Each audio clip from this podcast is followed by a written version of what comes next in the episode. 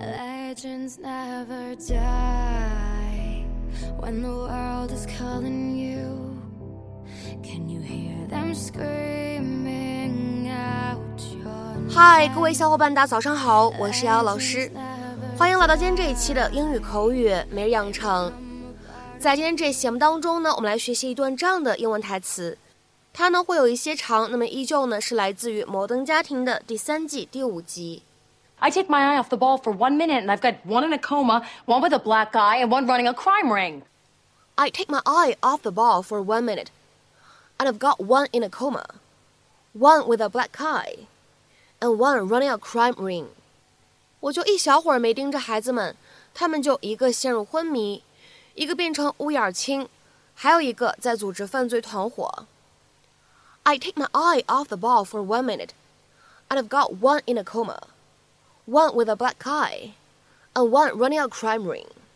I take my eye off the ball for one minute, and I've got one in a coma, one with a black eye, and one running a crime ring.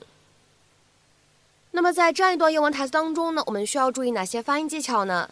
首先，第一处，take my 放在一起的话呢，会有一个不完全爆破的处理，所以呢，我们可以读成 take my，take my，take my。再来看一下第二处发音技巧，and I've 放在一起的话呢，我们可以做一个非常自然的连读， 会变成 and I've，and I've，and I've。got one 放在一起的话呢，会有一个类似于不完全爆破的处理，所以呢，我们可以读成 got one，got one，got one。in a 放在一起的话呢，会有一个连读，可以读成 in a，in a，in a。而 with 和 a 放在一起呢，可以做一个连读，我们呢可以读成 with，with，with。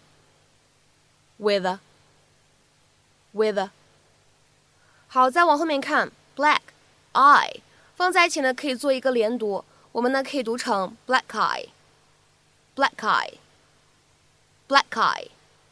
and one 放在一起呢，会有一个类似于不完全爆破的处理，所以呢我们会读成 and one，and one one，and one。然后呢，再来看一下最后这一处发音技巧，running，呃。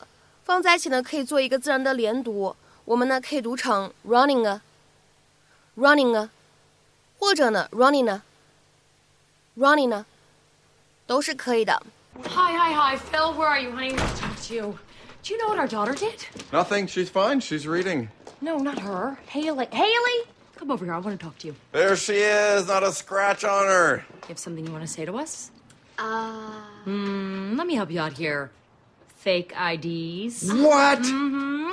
Haley tried to get her and her friends some fake IDs. I wasn't going to use them for drinking. We just wanted to get into this club to see a band. She took a bunch of money from them and then she lost it. How much? Nine hundred dollars. oh my god! It's Oh, not my fault. I gave money to this guy. He's the one who ripped us off.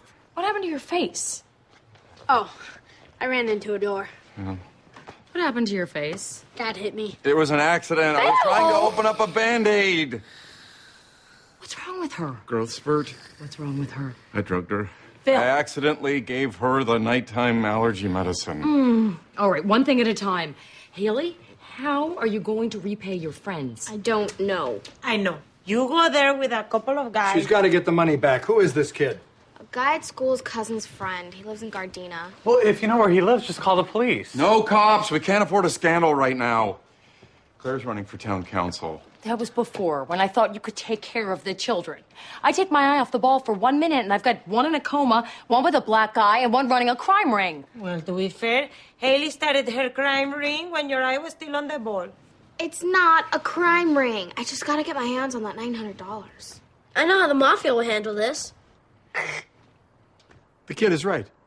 I'm sick of these smart ass punks who keep changing the rules and think they can get away with anything they want. I'm gonna pay this guy a visit. Haley, text me his address. I'm going with you. Me too. Oh, no, no, nobody's going anywhere, okay? We're not vigilantes. Shotgun? No! No weapons! 那么在今天节目当中呢，我们来学习两个跟眼睛相关的短语，都非常有意思。第一个呢叫做 take one's eye off the ball，第二个呢叫做 a black eye。 那么首先的话呢，我们来看一下第一个短语 take one's eye off the ball。那么这样一个短语呢，它的字面的意思是把目光从那个球上面挪开。那么这样一个动词短语呢，它所对应的英文解释是 to fail to remain focused on or motivated about some goal, objective, or matter at hand。对一些目标或者手头的事情无法保持专注，或者说呢无法产生动力。那么下面呢，我们来看几个例子。第一个，You can't take your eye off the ball for a moment on this project。你一刻也不能把注意力从这个项目上移开，或者呢，我们可以翻译的意义一点，我们可以翻译成这个项目时时刻刻你都不能掉以轻心。You can't take your eye off the ball for a moment on this project。下面呢，我们再来看一下第二个例子。I was on my way to earning my PhD, but I really took my eye off the ball toward the end of the program。 我当时正在攻读博士学位。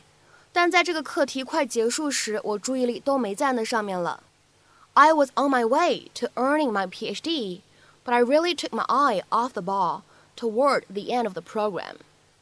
那么各位同学呢，通过刚才我们针对 take one's eye off the ball 这样一个动词短语的讲解，你们能猜出它的反义表达吗？我们来看一下，应该是什么呢？Keep one's eye on the ball，保持某个人的怎么样的注意力在某个事情上面。to keep somebody very focused on something。下面呢，我们来看一下这样的几个例子。第一个，I graduated in just three years because I was able to keep my eye on the ball and prioritize my studies above all else。我只用了三年就毕业了，因为我能够集中精力把学习放在首位。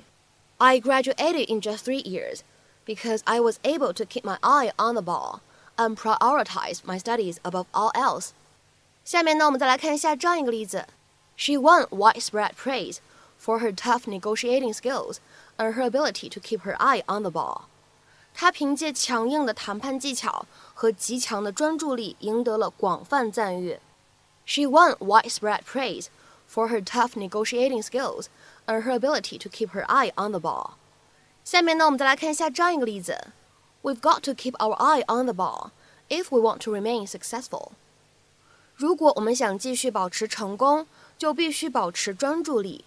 We've got to keep our eye on the ball if we want to remain successful。那么在今天节目当中呢，我们要来学习的第二个短语呢，叫做 a black eye。a black eye，它的字面的意思是一只黑的眼睛，其实呢指的是一只怎么样呢？被打过的眼睛，有淤青的眼睛，就是我们平时口语当中说到的乌眼青。An eye where the skin around it has gone dark because it has been hit。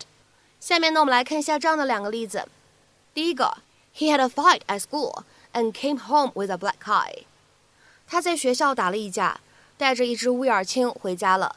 He had a fight at school and came home with a black eye。下面呢，我们再来看一下第二个例子。He punched her in the face at least once, giving her a black eye。他朝她的脸揍了不止一拳，结果把她弄成了乌眼青。